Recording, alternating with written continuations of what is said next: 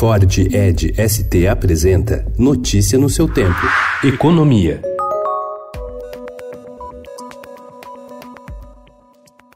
Governo estuda corrigir pela inflação a faixa inferior de isenção do imposto de renda da pessoa física, hoje em R$ 1.903,98 mensais, além de promover um corte linear nas alíquotas de todas as faixas de renda, segundo apurou o Estadão com fontes da área econômica. As medidas seriam uma recompensa ao fim das deduções de gastos com saúde e educação. Deduções permitem diminuir o valor do imposto a ser pago ou aumentar a restituição a receber.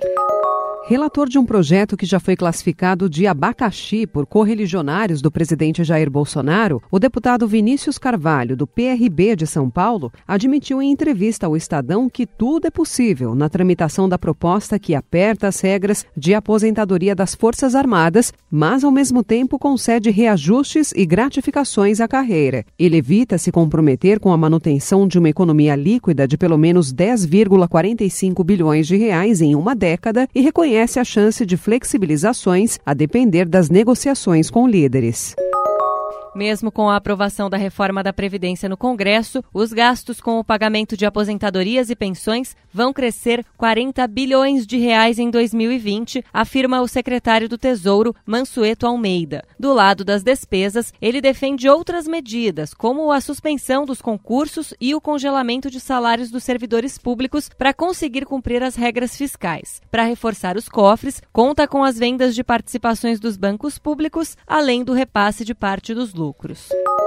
Depois de ser cobrado pela menor participação do Nordeste nos empréstimos fechados neste ano para estados e municípios, o presidente da Caixa Econômica Federal, Pedro Guimarães, prometeu a parlamentares da bancada nordestina dobrar a equipe responsável pela análise dos projetos para a região, além de criar um grupo de trabalho para acompanhar as operações feitas aos estados e municípios nordestinos. As promessas foram feitas a cerca de 10 deputados e 6 senadores que se reuniram na sede do banco nesta manhã.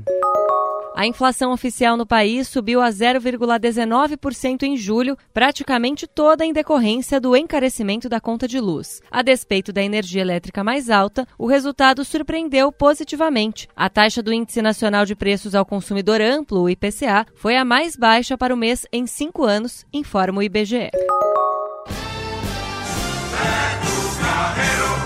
A rede de restaurantes e lanchonetes Madeiro e o fundo americano Advent estão na disputa pelo parque de diversões Beto Carreiro. A oferta do Madeiro é de 1,1 bilhão de reais. A do Advent também está na casa do bilhão. Notícia no seu tempo. É um oferecimento de Ford Edge ST, o SUV que coloca performance na sua rotina até na hora de você se informar.